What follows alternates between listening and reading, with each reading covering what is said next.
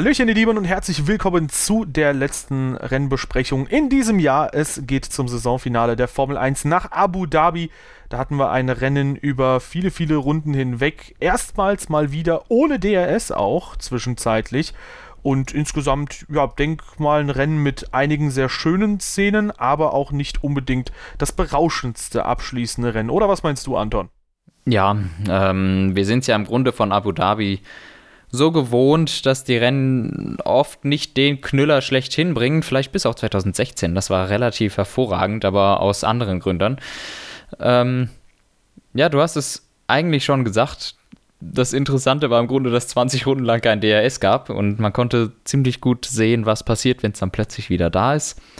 Ähm, ja, ansonsten ein Rennen, das, wie du gesagt hast, durchaus interessante Momente hatte aber im Endeffekt dann ein bisschen sinnbildlich über die ganze Saison war mit einem wirklich dominanten Sieg von Lewis Hamilton und äh, einer ziemlich guten Fahrt auch von Max Verstappen und auf drei ein bisschen abgeschottet dahinter dann Charles Leclerc und die Ferrari und Bottas ein bisschen im Nachteil und ein bisschen mit Pech.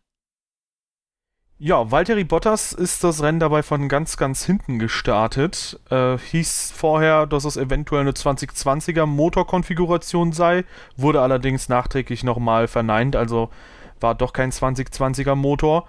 Ähm, ja, vielleicht kommen wir erstmal zu dem ja, Qualifying ganz kurz. Gut, da haben wir äh, mal wieder den Classic Ferrari Move. Die haben äh, das Timing bei Leclerc versemmelt wodurch der keine Runde mehr fahren konnte. Ähm, demnach auch keine Pole-Chance bei Ferrari. Äh, mit das schwächste Ergebnis im Qualifying seit vielen Rennen, würde ich mal behaupten. Mhm. Ähm, und ja, Mercedes mit Startreihe 1, Verstappen auf der 3, Leclerc auf 4, äh, Vettel auf 5 und dahinter dann ähm, Albon. Gut, wäre natürlich nochmal umso schlimmer gewesen, wenn Albon da auch noch durchgerutscht wäre. Aber Ferrari hat doch jetzt wieder zum Ende des Jahres hin ordentlich Power verloren. Ähm, wo sich natürlich die Frage gestellt haben, die eventuell auch nicht mehr weiterentwickelt und äh, was da genau los ist, aber beim Rennstart, da konnte zumindest Charles Leclerc mal wieder dann Verstappen angreifen und sich dann, ja, ich denke sogar für eine relativ lange Zeit Platz 2 sichern. Ja. Ähm, ja, und da dachte ich eigentlich, hm, vielleicht geht es da im Rennen nochmal ein bisschen schneller voran. Aber äh, ja, so wirklich äh, konkurrenzfähig war Ferrari nicht, weil Verstappen hat dann später einen Boxenstopp eingelegt, hatte deutlich frischere Reifen, kam dann easy peasy auch wieder vorbei und äh, insgesamt sah Ferrari sehr, sehr blass aus. Ja, also mal abgesehen von dem Move von äh, Charles Leclerc am Anfang gegen Max Verstappen, der auch mit Sicherheit was damit zu tun hatte, dass Verstappen seine Reifen überhaupt nicht zum Arbeiten gekriegt hat in den ersten zwei Runden, würde ich jetzt mal sagen, oder auf jeden Fall in der ersten Runde. Äh, Leclerc konnte deutlich später bremsen und auch Vettel hat einen relativ harten Fight gegen Verstappen dann noch äh, sich geliefert, aber dann auch verloren. Ähm, hat aber, glaube ich, zwei oder dreimal versucht, seine Nase noch reinzustecken. Aber Verstappen hat sich dann gerade noch so verteidigt, dass es immer funktioniert hat. Ähm, und ja, gegen äh, Charles Leclerc hatte er da halt einfach keine Chance. Der hatte Geschwindigkeitsüberschuss am Start, äh, konnte sich dann mit schon wärmeren Reifen oder besser funktionierenden Reifen einfach vorbeibremsen. Und es hat dann, glaube ich, auch ein bisschen das Bild verfälscht in den ersten paar Runden. Man hat erst später gesehen, wie viel schneller der Red Bull eigentlich war als der Ferrari. Ähm, dass im Grunde Leclerc das Tempo von Verstappen gar nicht mehr gehen konnte. Äh, jetzt mal auch außer Acht genommen, dass die Reifen natürlich deutlich frischer waren. Äh, Ferrari waren auch hm, von den Vorderen auf jeden Fall die ersten, die die Stops eingelegt haben. Und zwar in Runde 13 war das schon, mit einem Doppelstopp. Immer ein bisschen riskant. Ähm, ob der langsame Stopp jetzt daran gelegen hat bei Sebastian Vettel, ist so eine Frage. Äh, irgendwie kennen wir das inzwischen in den letzten paar Rennen. Ich glaube, es hat äh, davor immer Leclerc getroffen. Es war in Mexiko und in USA in der jüngsten Vergangenheit hatte Leclerc auch so 6, 7 Sekunden Stopp, so relativ furchtbare. Und jetzt war es bei Sebastian Vettel eben auch der Fall.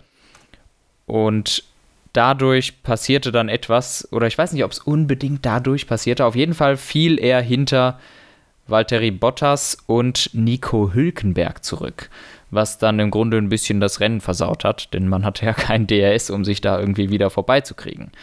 Hast du da vielleicht Informationen, wie weit der dahinter war? Also wäre der vor denen rausgekommen?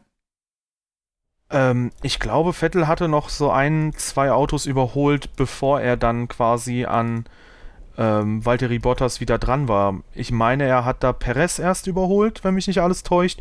Und dann kam er irgendwann an Bottas und Hülkenberg dran.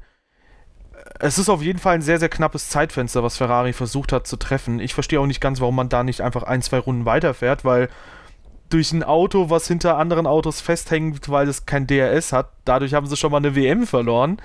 Ähm, und ich glaube, es ist ziemlich ausgeschlossen, dass Nico Hülkenberg im Renault viel schneller gefahren wäre und die Lücke dazu gefahren mhm. hätte zu dem Ferrari. Da wartest du doch einfach ein, zwei weitere Runden und dann ist gut. Weil so äh, hing dann auch Sebastian Vettel, wie du gesagt hast, rundenlang fest. Ja. Ja, und ja. insgesamt, ich glaube aber, eine Position hat es im Gesamtergebnis nicht gekostet. Nee. Ich, ich bin ja gerade am gucken, äh, vor Nico Hülkenberg wäre, glaube ich, unter keinen Umständen rausgekommen. Äh, mit Bottas wäre es wohl knapp geworden, denke ich. Äh, wenn man jetzt sich mal berechnet, der wäre vielleicht vier Sekunden schneller gewesen beim Stop, äh, müsste ich gleich nochmal genauer erörtern. Aber es sieht so aus, dass Hülkenberg wäre wohl schwer zu schlagen gewesen, weil der doch noch ein ganzes Stückchen weg war. Ähm, ja, aber ansonsten es ist genauso, wie du sagst, die haben schon mal hinter, auf der Strecke hinter, äh, hinter jemandem festgehangen, dadurch eine WM verloren. Ohne DRS damals übrigens. Und das DRS funktionierte eben nicht. Und man fand sich in derselben Situation. Plötzlich hängst du hinter Leuten und kannst nicht vorbei. Ja, und ich meine, das ist ja nicht so gewesen, als wäre das ein Geheimnis, dass das DRS jetzt nicht funktioniert. Das wusste Ferrari halt haargenau, aber mhm. äh, ja, insgesamt ändert es nichts am Gesamtbild, wenn man so mag. Ähm, Mercedes quasi äh, das dominant stärkste Team ganz vorne, wenn man jetzt mal die Top-Teams irgendwie zusammenfassen möchte, die Performance. Ähm, dann, ja, knapp dahinter würde ich sagen Max Verstappen. Bei Red Bull muss man es halt ein bisschen trennen. Dahinter würde ich sagen die beiden Ferrari und dann halt Alex Albon, wobei Alex Albon sehr nah dran war an Vettel. Der hatte, wie gesagt, Pech hier und da mit Strategie, mit ähm, ja, mit dem Boxenstopp auch. Aber ähm, insgesamt war das dann schon eine okaye Performance, ähm, die dann Alex Albon hingelegt hat, wenn man es daran misst, dass er an einem Ferrari dran war.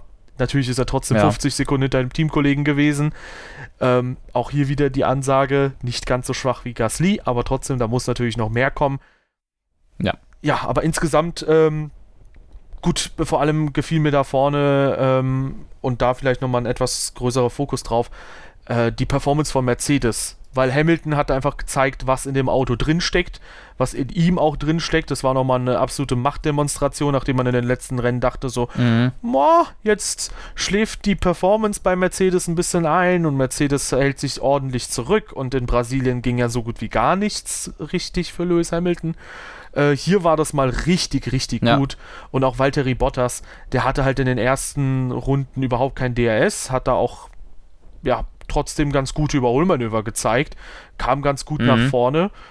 Und ähm, ja, später, dass der da noch ein Ferrari von der letzten Position aus, ohne ein Safety Car oder irgendwas anderes, äh, aus eigener Kraft quasi in, ins DS-Fenster von Charles Leclerc kommt, das ist dann natürlich schon sehr, sehr ordentlich und äh, ja. zeigt dann auch nochmal, hey, vielleicht war die dieses Zwischenhoch bei Ferrari ein bisschen trügerisch.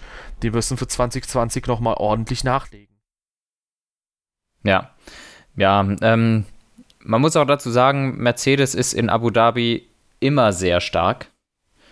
Und ähm, das hat eigentlich nicht das wiedergespiegelt, wie es in der Saison sonst gewesen ist. Ähm, das, die, die Strecke scheint denen einfach zu liegen.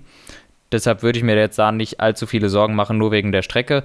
Aber an sich ist es schon richtig, dass der Abstand äh, zu zu Mercedes von Ferrari echt sehr groß war. Inzwischen habe ich auch mal rausgeguckt, mir das Ganze. Der Abstand von Vettel zu Hülkenberg nach einer halben Runde ungefähr, ja, dreieinhalb, vier Sekunden. Es wäre auf jeden Fall eng geworden, aber es sieht mir stark danach aus, dass Hülkenberg vorne geblieben wäre, auch ohne, ähm, auch ohne den Fehler beim Stopp. Ja. Aber mit Bottas sieht, denke ich, Bottas wäre, äh, wäre wohl hinten geblieben. Aber wer weiß, wie schnell man die Reifen auf Temperatur kriegt. Und du hattest auch recht, der musste erstmal an äh, Perez noch vorbei. Also das hat das Ganze ein bisschen kaputt gemacht. Nichtsdestotrotz, die Pace war auch so nicht atemberaubend. Und ähm, ja, ein schwieriges Rennen für Ferrari und äh, auch für Vettel in diesem Fall. Eine positive Sache, die man äh, hervorheben kann, äh, Charles Leclerc, du hast es ja am Anfang das angesprochen, der konnte die Reifen ziemlich gut warm fahren. Das ist mal jetzt ein Skill, der hat ihm über die Saison hinweg häufiger mal gefehlt, äh, den er sich erarbeitet hat, scheinbar, ja. dass er halt auch mit dem Medium-Reifen die Reifen auf Temperatur bekommen hat für den Start. Ja, das äh, hat er wohl in den Griff bekommen. Also lernfähig ist der junge Mann. Ähm, das ist auf jeden Fall eine positive Sache. Ja, also äh, vorne ähm, relativ klares Bild tatsächlich. Ich würde mir logischerweise wünschen, dass nächstes Jahr dann Red Bull deutlich näher dran ist wieder und auch Ferrari, damit wir einen schönen Dreikampf haben. Den sehnt man sich ja schon seit Jahren herbei und Mercedes schafft es irgendwie trotzdem immer, den mit Abstand besten Job abzuliefern. Ja im Mittelfeld gibt es da wesentlich mehr Bewegung nach vorne und hinten. Ähm, und ja, so ein bisschen der heimliche Man of the Race war Sergio Perez, der da einfach äh, still und leise, so wie es auch größtenteils Carlos Sainz diese Saison über gemacht hat, der unsichtbare Mann, ähm, der da einfach sich gedacht hat, ey, ich bin jetzt einfach mal Best of the Rest und da sowohl ja. die McLaren als auch die Renault besiegt hat und äh, ja, starke Leistung da. Ja, wunderbares Rennen von Sergio Perez, kann ich nur zustimmen. Ähm, gibt ein sehr gutes Bild ab jetzt. Ich finde vor allem in der zweiten Saisonhälfte ähm, gefällt mir Perez sehr gut. Und hat sich sehr gut geschlagen. Dahinter war es aber auch interessant. Ich finde, der ganze Kampf, der ging über das ganze Rennen zwischen den Renault und den McLaren, ähm, war relativ heftig, finde ich. Der war echt gut und wurde auch erst in der letzten Runde entschieden. Oh ja, ja, ähm, erstmal Perez, da hatte man auch ein weiteres äh, schönes Manöver gesehen. Ich glaube, der hat Landon Norris richtig krass überholt. Ja. Ähm, in dieser Doppelschikane, Chicken. Und äh, ja, wie du sagst, Carlos Sainz, der hat in der letzten Runde, ich glaube, Danny Ricciardo überholt, Nico Hülkenberg überholt. Nico ja, Hülkenberg? Hülkenberg. Ja. Hülkenberg. Äh, sicher? Weil ich, ich sehe hier gerade, Danny Ricciardo war vor ihm. Mhm, Hülken, Ricardo hat in der letzten Runde Hülkenberg auch noch überholt. Oh, okay. Äh, okay, krasse Sache. Ah ja, da sehe ich Hülkenberg mit einem fetten Quersteher. Ähm, ja, auf jeden Fall in der letzten Runde überholt Sainz da die beiden äh, Renault oder Nico Hülkenberg halt und äh, hat sich damit 96 Punkte gesichert, womit er einen Punkt vor Gasly und vier vor Albon ist. Äh, ja. Und damit äh, sogar mehr als Best of the Rest ist. Ein McLaren auf Platz 6 der Fahrermeisterschaft. Wer hätte das gedacht? Ja, sehr, sehr starke Leistung von Fahrer und Team. Absolut. Über die Saison weg, auf jeden Fall. Absolut. Und ich gucke gerade, ob sie 2014 besser positioniertes Auto hatten. Hatten sie nicht. Das heißt, zuletzt war McLaren in der Fahrerwertung 2012 so. Uff. Das ist extrem. Selbst 2013, da waren sie Neunter mit Button und Elfter mit Perez. Ja, 13 war ja auch katastrophal. Absolut. Ja, gut. Aber das Auto sah gut aus. 13? Um Himmels Willen, das war furchtbar. 2012 sah er sehr gut aus. Ja, da auch. Ja, ich mag den 13er nicht so. Der sieht ein bisschen nach einem LKW aus. Hatte auch den Spitznamen McLuster. Anton. McLuster, ja. Genau. das lag dir auf der Zunge, ne? Und das war sehr bitter scheinbar. So hat sich zumindest so angehört. Oh ähm, mein Gott, ich bin so dumm. Ich, ich wollte gerade ein Bild von dem googeln und hab, ich habe einfach McLuster eingegeben bei Google. Ja, kam natürlich nicht das, was ich gesucht habe. Jeder trägt sein Laster, Anton. Okay. äh, jo, ansonsten äh, bei McLaren tatsächlich auch ein äh, gutes Rennen, würde ich sagen, allgemein. Äh, starkes Rennen auch von Lando Norris. Der hat hier mal Carlos Sainz besiegen können. Ähm, gut, bei McLaren muss man eh sagen, da ist häufiger was drunter und drüber gegangen in der Saison. Und jetzt hatten sie halt, ähm, also deswegen hat man, hat man halt relativ wenige Vergleichswerte. Wir haben halt vorhin nochmal ein bisschen darüber diskutiert, wer so ein bisschen die heimlichen Helden der Saison sind. Und ähm, bei Carlos Sainz ist es halt zum Beispiel schwierig, weil naja, war er jetzt die gesamte Saison über gut, war mal der McLaren schwach, war mal der McLaren mit Problemen behaftet, hat das Team was falsch gemacht, hat er immer einen Motorschaden oder so, das ist ja häufiger alles mal vorgekommen. Ähm, wahrscheinlich. Und äh, bei Lando Norris wahrscheinlich ähnlich, deswegen schwierige Vergleichbarkeit. Hier konnte aber Norris die Oberhand gewinnen im Laufe des Rennens. Und ja, ähm, ja. trotzdem Teamkollege. Ja, Lando Norris müsste man auch mal noch gucken. Der hat das Quali-Duell gewonnen gegen äh, Carlos Sainz und zwar 11 zu 10, also relativ knapp. Ähm, ich glaube, Anfang der Saison hat Lando Norris sehr viel im Quali gewonnen gegen Carlos Sainz, der sich dann aber gesteigert hat und relativ viel aufgeholt hat äh, im Laufe der Saison. Und jetzt trotzdem 11 zu 10, das ist schon mal ein, eine gute Sache für Lando Norris. Auch, dass der so wenigstens in einer Statistik mal vorne ist, das finde ich auch äh, das ist für ihn sicher erbaulich, weil ich meine, der Teamkollege hat das Podium geholt, der hat deutlich mehr Punkte, hat das Rennduell auch groß gewonnen, dann wenigstens das Quali-Duell dann. Das ist schon mal so ein bisschen Selbstbewusstseins- äh, und ich glaube, Lando Norris muss sich auch nicht verstecken, denn auch wenn wir äh, uns jetzt nicht sicher sind, wie gut genau die Leistung von Carlos Sainz war, es geht hier, glaube ich, da sind wir uns einig, um um Nuancen und wir sind uns einig, er hat auf jeden Fall eine sehr gute Saison hingelegt. Das heißt, die Messlatte ist hoch bei Carlos Sainz. Wir wissen nur nicht, inwiefern kann man das jetzt mit den Top 2, 3 Fahrern vergleichen. Ja, zudem muss man auch sagen, ähm, Lando Norris hatte halt seine Rookie-Saison und dafür war genau. das auf jeden Fall sehr, sehr stark. Definitiv. Und, äh, ja, ich glaube auch, der muss sich da überhaupt äh, keine Sorgen machen, großartig. Ähm, die Performance war zumindest ausreichend gut, dass McLaren sehr, sehr vorzeitig gesagt hat, jo, wir verlängern mit beiden Piloten und äh, das ja. ist immer ein sehr, sehr gutes Zeichen, wenn du vorzeitig schon ein Cockpit für nächstes Jahr sicher hast. Ja, ja, genau.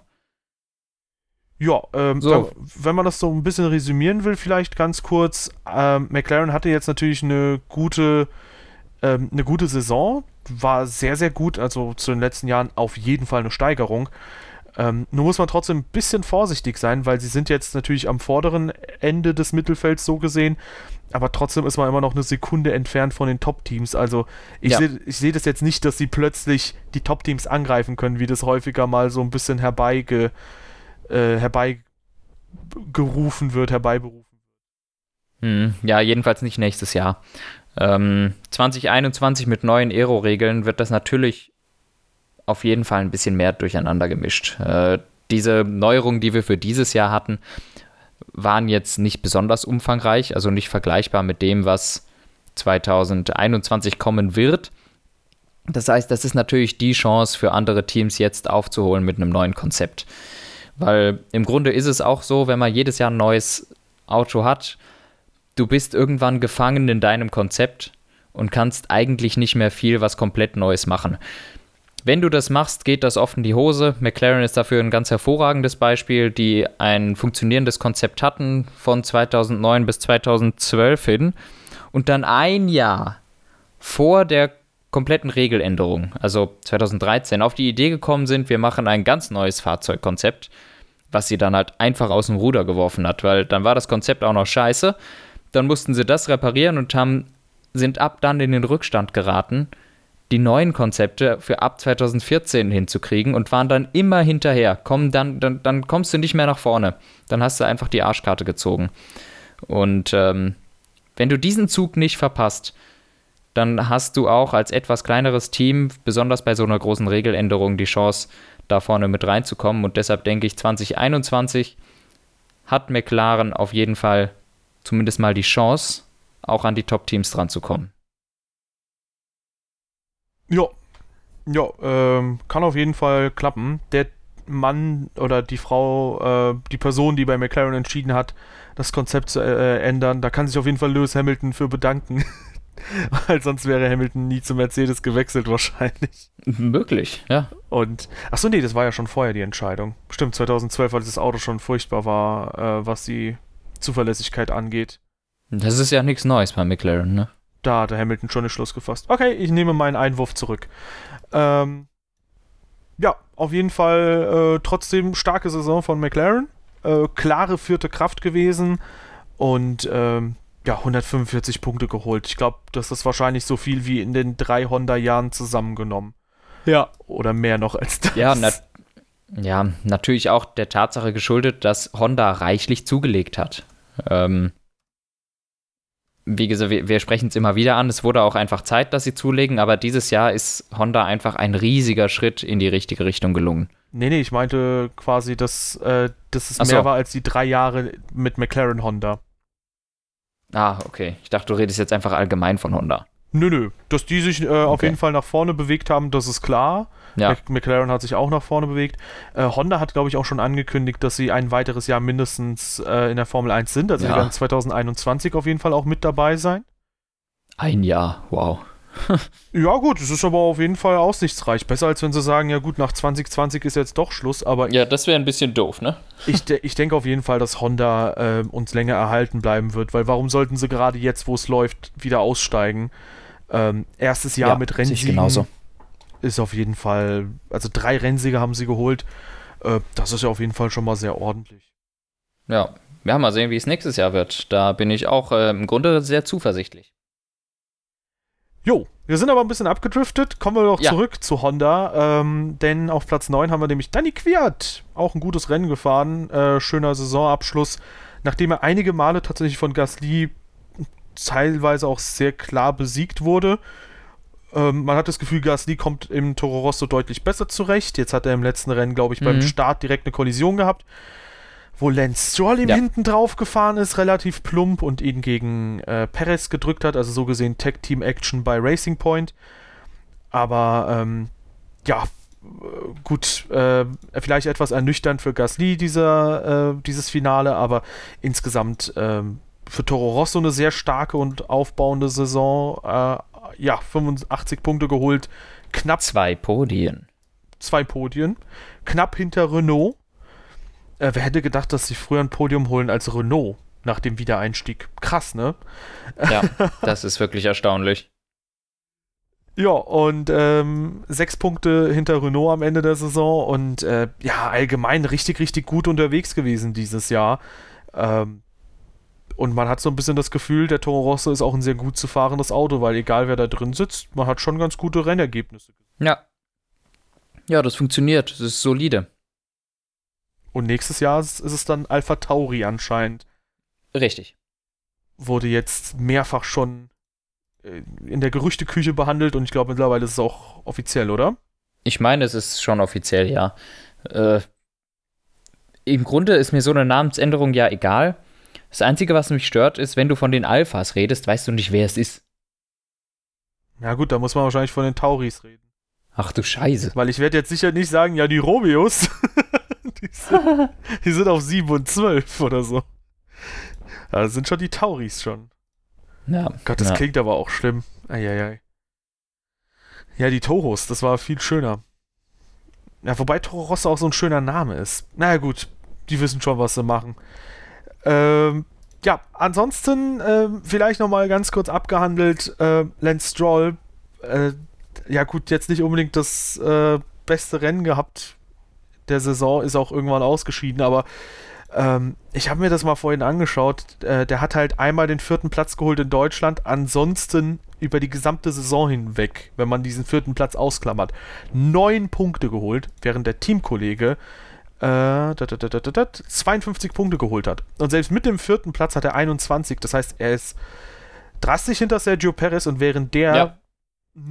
ja, nach der Halbzeit nur in Singapur nicht gepunktet hat, hat Lance Stroll in der gesamten Zeit seit Sommerpause zweimal gepunktet. Und zwar einmal ein Punkt und einmal zwei Punkte.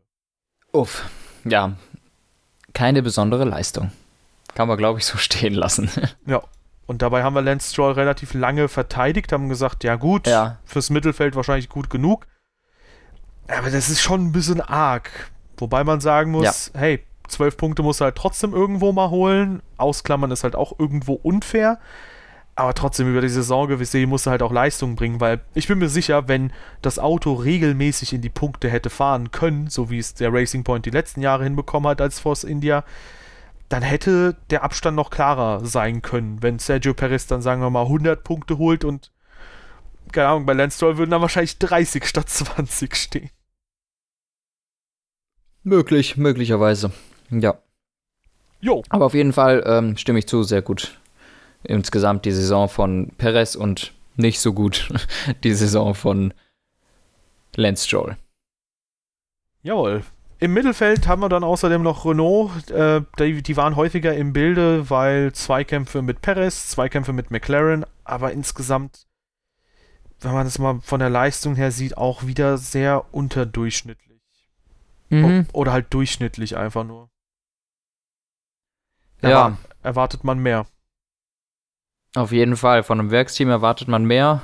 Danny Ricciardo wird mehr erwarten. Äh, weil für den geht es gerade einfach ein bisschen abwärts und da muss nächstes Jahr mehr kommen. Wir haben ja so ein bisschen auch gesagt, noch letztes Jahr oder auch Anfang des Jahres, dass man hofft, dass Danny Ricciardo kein zweiter Fernando Alonso wird, der dann plötzlich in irgendeinem Kackauto versauert.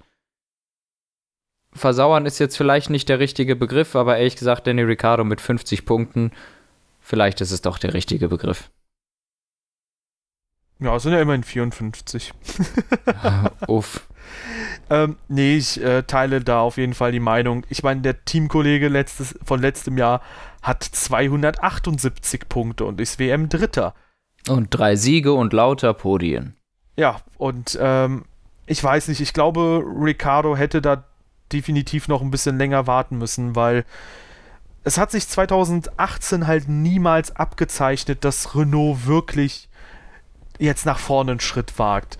Ich glaube, wenn du halt, äh, also klar, sie waren zwar best of the rest, aber auch da, wie, wie wir das jetzt bei McLaren anführen, die sind über eine Sekunde von allen anderen weg gewesen, von den Top-Teams. Und ja. das war jetzt nicht die Position, wo du sagen würdest, yo, jetzt kommt irgendwie eine große Regeländerung oder sonst was und da geht's mächtig nach vorne. Ich glaube, Ricardo hat sich da einfach ein bisschen auch verpokert und ähm, ich weiß nicht, ich hätte an seiner Stelle, glaube ich, bis 2020 gewartet. Da ist man halt vielleicht bei Red Bull ein bisschen benachteiligt, weil die den Jüngeren von mir aus bevorzugen. Aber er hätte auf jeden Fall einiges für seine Statistik tun können. Und ich glaube zum Beispiel auch so ein Ferrari-Team oder Mercedes, für die bleibst du halt attraktiver, wenn du eben in der Öffentlichkeit stehst und Bekannte, mhm. Bekanntheit gewinnst. Auch das ist ja immer ein wichtiger Punkt. Darf man ja auch nicht vergessen. Und ich sag mal, es ist ja auch nicht ausgeschlossen, dass 2021 Verstappen zu einem anderen Team geht. Insofern hätte Ricardo eventuell das Ruder wieder übernehmen können und die Mannschaft hinter sich sammeln können, wenn Verstappen irgendwie zu Ferrari oder zu Mercedes geht. Ja, ja, das wird interessant, äh, wie das sich da entwickeln wird. Ähm, aber das ist eigentlich, das geht schon wieder so weit, da könnte man einen eigenen Podcast schon wieder draus machen. Ja, ja, ich glaube, er hat sich halt einfach keinen Gefallen damit getan, weil ich glaube, es ist sehr schwierig, jetzt noch von Renault, wenn du schon in einem Top-Team warst, nochmal nach oben zu kommen. Mhm. Weil den Weg zu Red Bull hat er sich auf jeden Fall selbst versperrt. Und jetzt bleiben nur noch die beiden anderen übrig. Jetzt muss er klar gegen äh, Ocon gewinnen, damit äh, Mercedes so ein bisschen denkt, hm, der besiegt unseren Nachwuchsfahrer so deutlich, das könnte durchaus eine nette Alternative werden für uns. Ja, Sonst wird es ja, schwierig. Wir werden sehen, ja. Ja, und ansonsten äh, nochmal zur, zur Personalie Danny Ricciardo. Wenn sich bei Renault nichts tut, ich weiß nicht. Es wird schwierig, wo Platz ist. Außer vielleicht, ja, Ferrari kann immer kann Platz werden, aber sonst. Ja, Mercedes würde Red vielleicht. Bull ihn zurücknehmen? Ja, das ist jetzt natürlich die Frage. Ähm, er hat sich auf jeden und Fall Mercedes, das so ein bisschen selbst versaut, ne, das Red Bull Cockpit. Und ich meine, es ist ja super schwierig, wenn man jetzt über Hülkenberg nachdenkt. Gut, da ist es halt natürlich die Frage, wie nah war der wirklich einem Top-Platz äh, äh, da vorne in einem Spitzenteam. Mhm. Aber egal über welchen Fahrer wir jetzt aktuell diskutieren, es heißt bei allen, es ist super schwierig, in ein Top-Team zu kommen. Ich zum Beispiel würde Perez ja gerne mal in einem Top-Team sehen, aber das Ding ist halt einfach, das, da ist alles belegt im Moment. So, warum sollte man einen Hamilton ersetzen, einen Verstappen, einen äh, Vettel oder Leclerc? Oder, ja gut, bei Ferrari, da kann ich mir vorstellen, je nachdem, wie viel Kosten ein Fahrer verursacht und wie die Leistung nächstes Jahr wird, dass da vielleicht wirklich mal eine Fahrerentscheidung kommt, ähm, die man so nicht vorausgesehen hätte. Oder vielleicht auch schon, je nachdem. Aber auch Red Bull, die nehmen ja nur Leute aus dem eigenen Kader dass du da so leichtfertigen Top-Cockpit vergibst, das finde ich halt echt krass. Ja. Wenn man das mal so Ja. realisiert. Man, man muss es halt einfach sehen, wie sich das entwickelt. Vielleicht überrascht uns Renault ja 2021 doch total und äh, wir werden sehen. Mit dem Ausstieg. okay. ja, ähm, gut, aber momentan auf jeden Fall hm, schwierig. Auch schwierig ein bisschen die Situation von Alfa Romeo. Da ging es immer wieder mal so ein bisschen nach vorne und nach hinten und nach vorne und nach hinten. Über die Saison gesehen ging es eher nach hinten, genauso wie für Haas. Ähm, ja, gut, zum Saisonabschluss äh, haben beide jetzt auch keine Highlights setzen können. Und eigentlich auch Williams so. Wobei Williams ein Highlight hat, für uns beide, glaube ich. Und ich sehe es schon voraus, dass du irgendwann diesen Fahrer bei Wer bin ich nehmen wirst für mich. Nämlich haben sie einen neuen Testfahrer. ich habe mich echt drüber gefreut. Ja. Ich weiß, wen du meinst. Ja. Äh, zur Information, der Vater Chanoch Nisani ähm, ist ja ähm, mal ein Formel 1 Training gefahren. Und ähm, ja, der hat einen Minardi, glaube ich, direkt ins Kiesbett gesetzt nach wenigen Minuten. Und damit war seine Karriere auch wieder beendet. Und äh, jetzt ist der Sohn Roy Nisani bei Williams ähm, Ersatzfahrer. Ja, er war auch nur acht Sekunden langsamer als die Konkurrenz. Ja, das ist schon mal sehr, sehr ordentlich. 7,6 Sekunden? Nicht schlecht. Also im Grunde so schnell wie Kubica.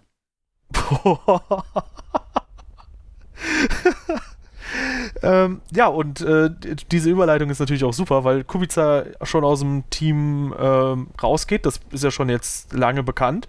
Äh, und ihn ersetzen wird Nicola Latifi. Ja, ähm, Latifi ist, glaube ich, auch jetzt der Formel-2-Meister geworden. Boah, boah, stimmt das? Ich hoffe. Ich bin schon am Recherchieren. Der ist ja Ich erst glaube, ja. 95 geboren. Alter, aber der, damit ist er voll alt. Für also für so einen Nachwuchsfahrer halt natürlich. jemand, der 94 geboren ist, sagt über jemand, der 95 geboren ist, boah, der ist Scheiße. Er ist. Zweiter geworden. Habe ich mich blamiert. Nick de Vries hat gewonnen. äh, Ja. Tja. Aber der fährt ja jetzt Tja, Formel damit- hier, hiermit checke ich mich jetzt aus, ne? Ja, ciao. E. ja, ciao. Ja. äh, nee, der fährt jetzt Ja. ja. Formel E, Nick de Vries, ne? Gut möglich. Für Auf jeden Fall? Latifi äh, hat schon ein paar Einsätze gehabt. Rennen, äh, Quatsch, Trainingseinsätze. Ja, warum nicht? Man kann es ja probieren. Äh, ich weiß jetzt nicht, ob er unbedingt der Richtige ist, aber es ist eine Möglichkeit. Ich würde es einfach mal probieren. Kann nicht schaden. Äh, viel schlimmer als vorher kann es nicht werden. Ob man jetzt im schlechtesten Auto, im Grunde ist es egal. Ja. Ja, er ist halt jetzt aber auch schon seit drei Jahren ähm, mit einem Stammcockpit in der Formel 2 unterwegs. Oder war Mhm. es zwischenzeitlich noch die GP2, weiß ich nicht. Auf jeden Fall jetzt nicht unbedingt das aussichtsreiche Talent, würde ich sagen. Das war Ja. jetzt sein viertes Jahr in der GP2, äh, wo ich mich halt ein bisschen frage, ey, gibt es da wirklich so einen krassen Fahrermangel? Ähm, da kann man halt wirklich mal notfalls äh, rüber zur Formel E gucken und da mal gucken, hey, gibt es da vielleicht nochmal jemanden, der sich ein Formel 1 Cockpit antun würde? Andererseits ist Williams halt jetzt nicht unbedingt das attraktivste Cockpit, muss man leider auch so sehen. Mhm. Und äh, ja, schwierig, schwierig. Also ich glaube, ein Stoffel van Dorn oder so, der würde sich da auch nochmal deutlich besser tun in einem Formel 1 Cockpit. Ja. Oder ist zumindest aussichtsreicher. Der hat ja auch ein bisschen Erfahrung mitgebracht und so. Aber ähm, gut, natürlich sollte man Latifi jetzt nicht schon vorzeitig abschreiben. Aber ja, ich auf gar keinen Fall. ich glaube, wir erwarten schon beide, dass George Russell da im nächsten Jahr auch ja, relativ gut im Teamduell aussehen wird. Und ich bin gespannt, ähm, wie George Russell dann die Rolle des Teamleaders übernimmt. Ja, ja, das wird für den armen jungen Mann natürlich auch äh, interessant, ein Teamleader zu sein.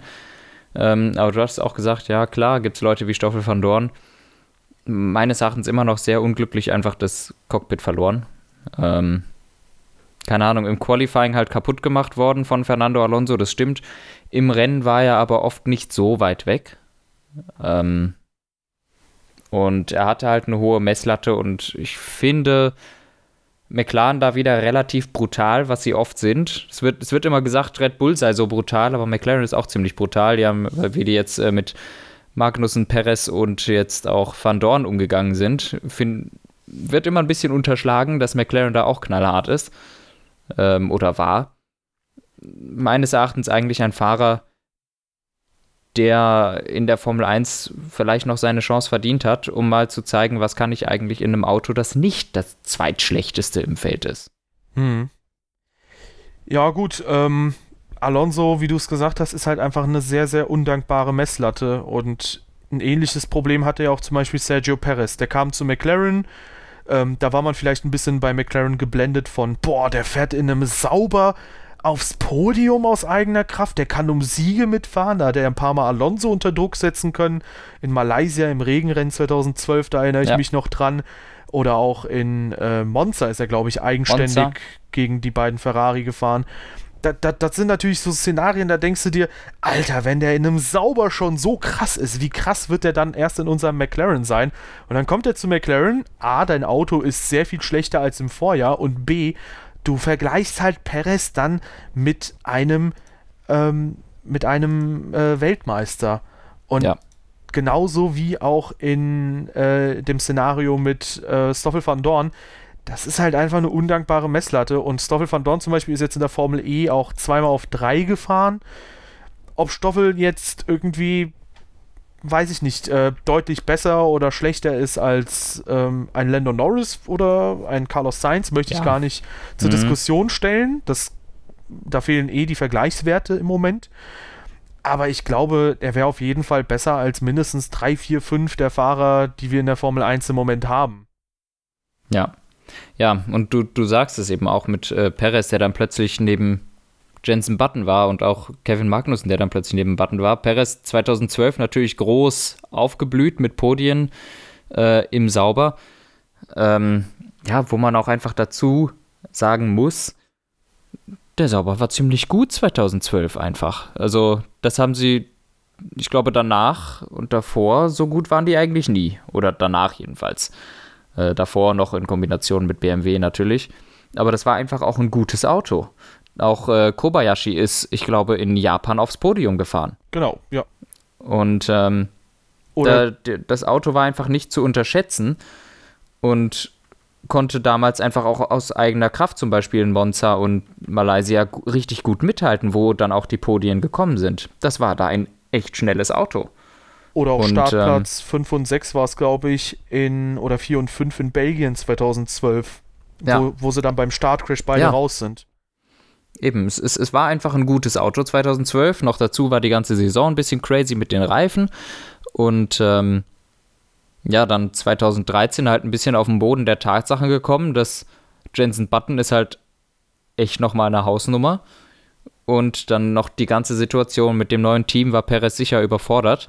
Äh, Sergio Perez ist sicher besser als das, was wir 2013 von ihm gesehen haben. Ähm, aber ja, so, so, so ist es dann eben gewesen. Ja. Ja, ich denke Irgendwie auch. driften wir ein bisschen ab. Ja, ja, auf jeden Fall. Aber gut, wir sind ja jetzt bei quasi der Fahrerwahl von Williams gewesen. Ja. Und ähm, ja, ich glaube, da ist es auch mal legitim, mal über so ein paar Alternativen zu reden.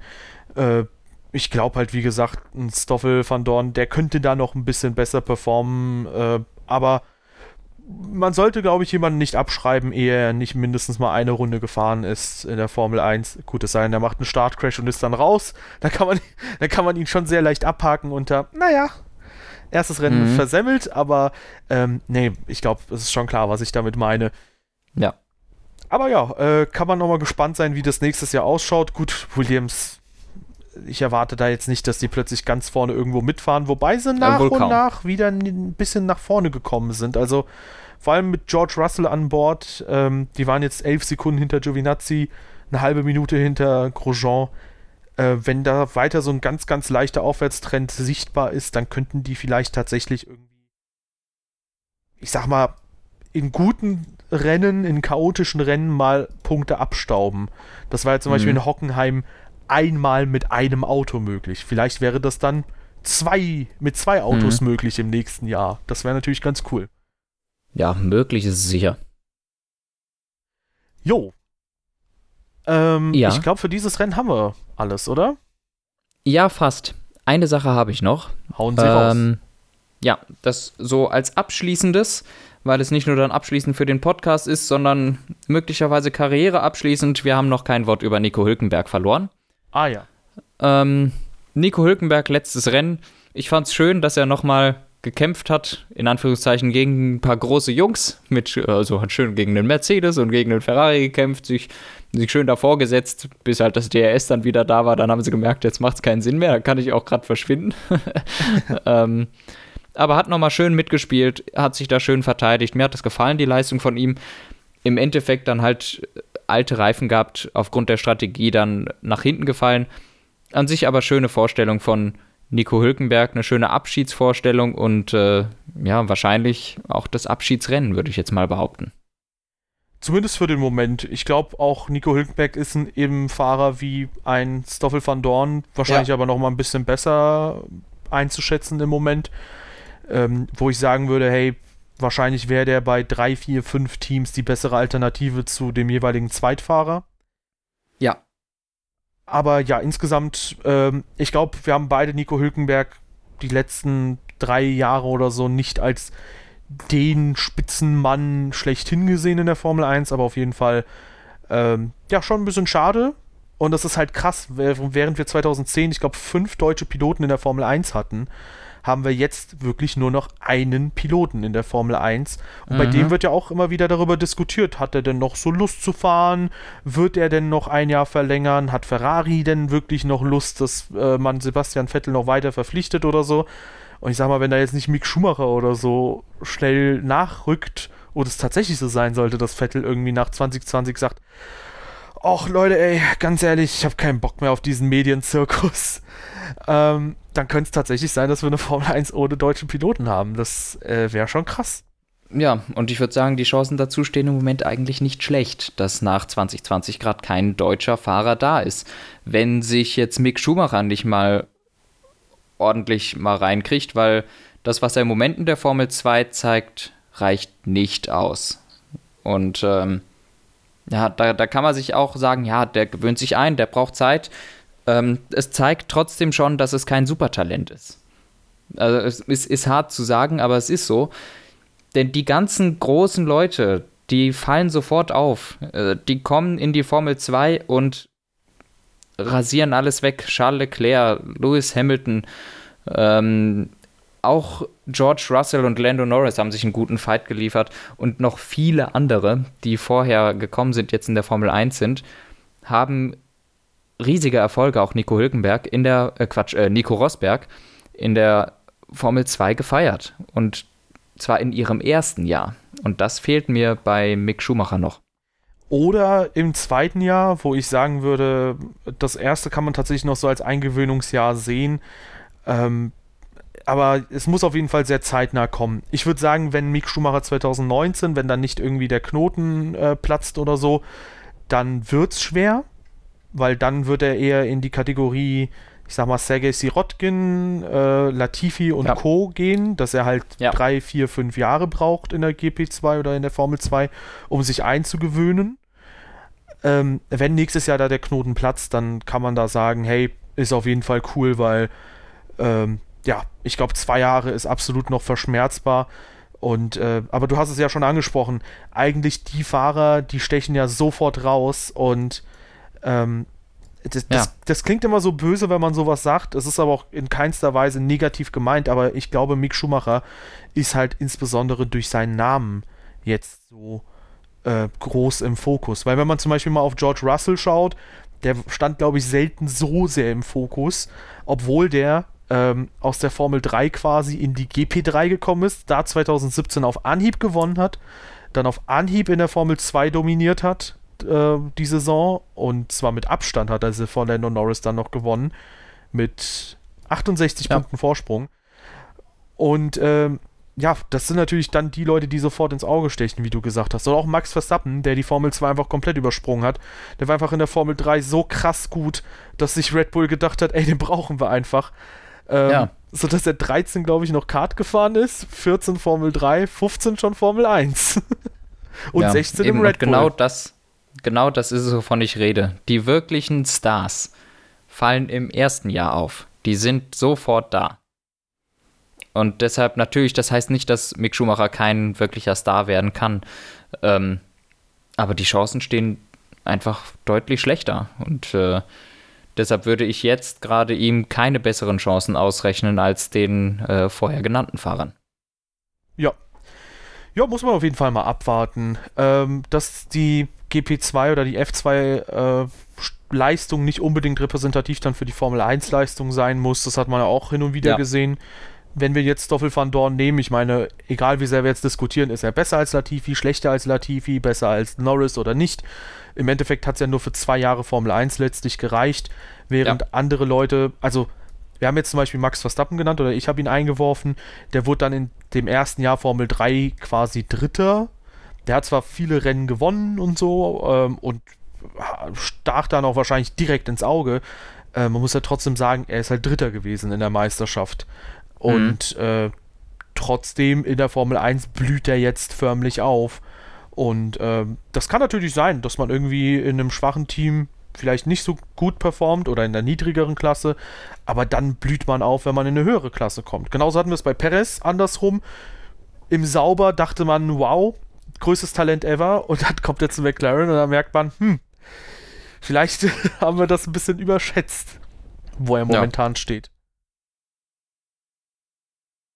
Ja, genau. Und ich jo. glaube, jetzt haben wir alles. Jo, äh, ja, zu Nico Hülkenberg, ich, vielleicht noch eine Sache, ich fand das ein bisschen komisch mit äh, dieser Debatte, äh, Thema Heuchelei oder so. Äh, kam, glaube ich, auch mal kurz zur Ansprache. Ähm, weiß ich nicht, am Ende haben sie halt einfach mal ein paar nette Worte verloren aneinander. Wobei er hat halt scherzhaft, sarkastisch gesagt, ja, ich wünschte, ich könnte auch quasi dem Renningenieur sagen, ich hätte eine gute Zeit mit ihm gehabt. Aber ich würde auch sagen, schöner Abschied, auch äh, mit dem McLaren fighten und äh, mit Nico Hülkenberg, das sind ja auch, äh, ja. mit Danny Ricciardo. Ja. Äh, sind ja auch große Namen. War schön. Ja, definitiv, definitiv. Ich glaube aber, Nico Hülkenberg könnte noch mal irgendwann wieder da sein. Ich glaube, der bringt halt zumindest die Konstanz äh, und man hat die Konstanz auch schon in den letzten Jahren gesehen, die man vielleicht bei Stoffel van Dorn noch nicht beobachten konnte in der Mangelung von gutem Auto oder von der Zeit. Dafür Kön fehlen die Topleistungen. Ja, gut, aber die Frage ist zum Beispiel, was ein Williams dann die nächsten Jahre brauchen könnte. Vielleicht wollen ja auch ein bisschen mehr Stabilität halt ja, ins Team ja. bringen oder so. Weiß man nicht. Aber ich sehe die Chance auf jeden Fall gut bei Nico Hülkenberg. Zum Beispiel höher als bei Pascal Wehrlein, dass er da wiederkommt. Ja, das, das denke ich auch. Jo. Gut, ähm, wir werden, glaube ich, aber nochmal einen Saisonabschluss-Podcast machen. Ganz bestimmt da reden wir dann nochmal über die besten Rennen, das beste Rennen äh, und die verschiedenen Awards. Ihr kennt das Ganze mittlerweile, glaube ich, schon. Ja, aber das ist jetzt noch ein Weilchen hin. Wir versuchen es auf jeden Fall, glaube ich, noch in diesem Jahr hinzubekommen. Vielleicht auch mal irgendwann ein Zwischendurch-Podcast mit Wer bin ich? Ja, kriegen, kriegen wir alles irgendwie hin. Ja, denke ich schon. Haben wir aber häufiger angekündigt. Am Ende kam doch nichts raus. Aber hey. Schwierig. eine Folge Wer bin ich hatten wir. Ah, und da, Alter, erinnerst du dich an diesen krassen Typen, der dann sofort erraten hat im ersten Durchlauf? Nein. Okay, gut, dann, ja gut, da erinnerst du dich dann doch nicht. Mm -mm. Dass er Ascari ist, ist schon krass, ne? Nee, ich weiß nicht, wovon du redest. Ich habe mich ja vorhin schon ausgecheckt bei dem Formel 2-Ding. ah, okay, gut. Ähm, jo, nee, aber ähm, nächstes Jahr wird, denke ich, nochmal interessant. Die Teams haben schon alle die Reifen getestet, äh, waren alle nicht so begeistert von den Reifen, habe ich mitbekommen. Aber jo, ähm, Abu Dhabi, nicht unbedingt das größte Highlight der Saison, trotzdem okayer Abschluss äh, eines Jahres, das viele spannende Rennen hatte, insgesamt dann doch relativ eintönig war ähm, hinsichtlich dessen, wer dann am Ende Weltmeister wird. Aber jo, ähm, kommen wir zu den abschließenden Punkten. Denn ihr könnt jetzt äh, trotzdem noch was machen, egal wie öde Abu Dhabi war oder nicht. Ihr könnt nämlich noch gerne ein Follow da lassen auf der Plattform eurer Wahl, könnt uns auf der Plattform eurer Wahl suchen. Wenn ihr also jetzt aktuell bei YouTube uns hört oder so und sagt, ey, ich habe aber Spotify, das finde ich ja super, ich möchte euch bei Spotify abonnieren oder bei iTunes oder wo auch immer, könnt ihr uns da auf jeden Fall mal suchen. Auf den allermeisten Plattformen dürften wir vertreten sein. Ansonsten äh, sehr gerne auch in die Beschreibung gucken. Da haben wir nämlich unsere ganzen Social Media Kanäle, ebenso unseren Discord-Server. Da quatschen sehr, sehr viele Motorsport-begeisterte Leute über alle möglichen Motorsport-Serien, auch wenn wir hier zum Beispiel nur die Formel 1 momentan behandeln. Und ansonsten könnt ihr auch sehr, sehr gerne an unserem Tippspiel mitmachen. Das ist ebenfalls in der Beschreibung verlinkt. Und was uns ganz, ganz, ganz, ganz, ganz besonders freuen würde, wäre, wenn ihr uns eine positive Bewertung dalasst auf der Plattform eurer Wahl. Das hilft nämlich auf jeden Fall weiter. Und gerne könnt ihr auch beim nächsten Mal wieder dabei sein. Dann geht es nämlich zum großen Jahresabschluss. Gott, ich, ich habe gehofft, dass es nicht kommt, sondern ein Ja. Und damit haut rein, ihr Lieben. Nee, so, äh, das muss ja schon sein, ne? Ja, und damit haut rein, ihr Lieben. Jo, bis dann.